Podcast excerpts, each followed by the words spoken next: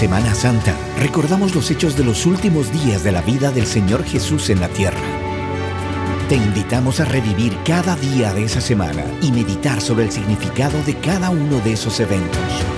Bienvenidos a El Cristo en su última semana. Devocionales diarios junto al pastor Miguel Núñez. El sábado transcurre en más o menos una cierta quietud, quizás con sentimientos, como mencionamos, de mucho ah, de mucha consternación, confusión, tristeza, llanto y demás. El domingo en la mañana, tempranamente, las Marías, como mencionan los evangelios, varias de ellas deciden ir a rendir honor a la a, lo que sería como el cadáver de nuestro Señor Jesucristo para ungirlo con especias y especias aromáticas, en parte para disminuir un poco el mal olor que era típico, ¿verdad? Que comenzaba a ocurrir horas ah, o días, un día después. Y ahí están ellas tempranito en la mañana y de repente cuando llegan las Marías ah, no hay, no hay cuerpo. Y ellas reaccionan con temor y hay un ángel que está allí, que está allí como sentado sobre, sobre la piedra que ha sido removida. Pero ellas no se están percatando de que esto es una figura angelical y, le preguntan, Señor, ¿dónde, ¿dónde, está mi Señor? ¿Dónde está el cuerpo de mi Señor que, que se dejó aquí el, el viernes? Y ah, el ángel le pregunta y como que las pone a reflexionar y le dice, ¿por qué buscan al vivo entre los muertos? Él no está aquí, Él vive y, y, ellas no lo pueden creer y de repente entonces en la medida que ellas se retiran y van a, como caminos a los discípulos, hacia, hacia los once, hacia los diez, ¿verdad? como a contarles ahora lo que había ocurrido, lo que ellos habían visto. Jesús se le aparece, se le aparece a María Magdalena y cuando ella lo ve no le reconoce, pero eventualmente Jesús se le presenta y cuando ella se da cuenta que es el Mesías, el Raboní, ah, que es una forma de, llamarle maestro en, en arameo, Raboní, ¿eres tú? Ella no lo podía creer y Jesús le dice que vaya, no me toques, que yo no he ascendido a mi Padre todavía. De manera que ellas eh, vayan, donde, vayan donde los discípulos y, y, a, Pedro. Eh, eh, nota la especificación. Jesús sabe que Pedro tiene que estar desbastado. Vayan donde los discípulos pero entre ellos hay uno, hay uno en particular que yo quiero que le digan que yo le dije que fueran donde él y, y a Pedro y díganle que que yo estoy vivo, yo he resucitado. Y ellas van corriendo y de repente cuando se lo dicen ellos tampoco lo creen. De hecho, ellos pensaban que ya estaban locas, que habían perdido la cabeza. Lamentablemente en el primer siglo había mucho de rechazo hacia las mujeres, no mucha credibilidad, de manera que un testimonio no era cierto si era simplemente avalado por mujeres. De manera que Pedro y Juan salen corriendo y al llegar a, la tumba, ¿verdad? Uno llega primero, el otro entra después y ahí estaban un par de figuras angelicales. De nuevo está, la, está el lienzo al, pie de lo que fue el lugar donde yacía la, el cuerpo del Señor Jesús.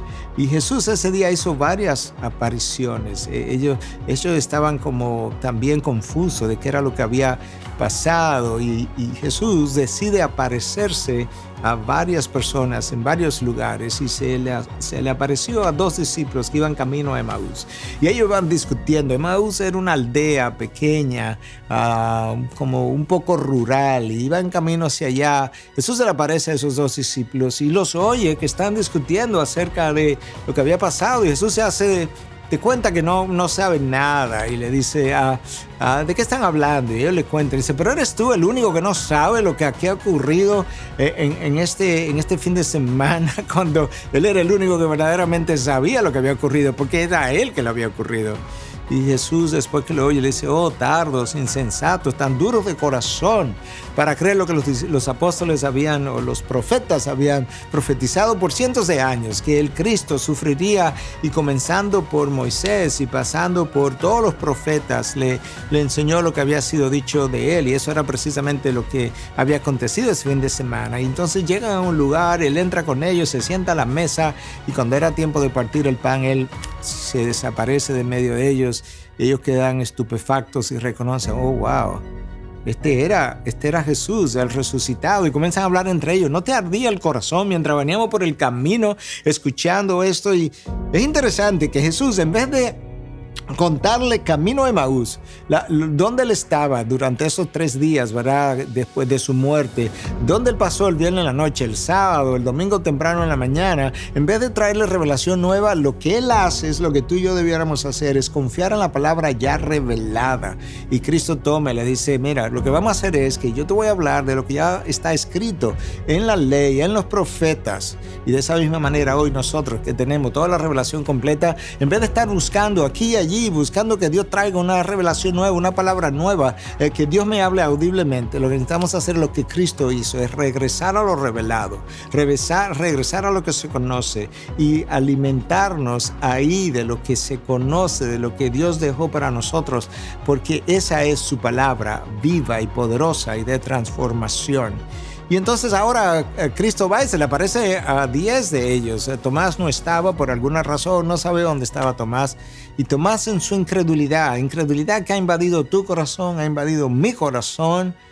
Tomás en su incredulidad, cuando le cuentan que Cristo se le apareció a estos 10, dice, pues yo no lo creo a menos que yo ponga mi dedo en la llaga.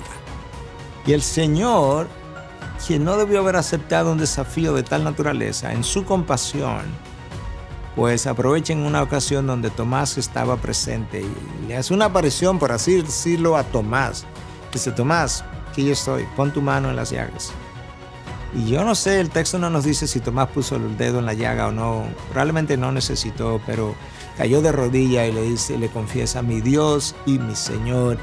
Y Tomás creyó. Y, Cristo confronta esa actitud en nosotros al, decirle a sus discípulos, pero al decirnos a nosotros también, porque has visto, has creído, dichosos, bendecidos aquellos que han creído sin haber visto. ¿Sabes qué? Eso somos tú y yo. Cristo nos dejó plasmado y nos dejó dicho, no piense que la mayor bienaventuranza o bendición está en haberme visto resucitado, Tú no me has visto resucitado y si tú has creído, dichosos aquellos que han creído sin haber visto. La resurrección de Cristo selló, fue el amén del Padre, el sacrificio de Cristo en la cruz, el sacrificio perfecto, sin defecto, aceptado por el Padre.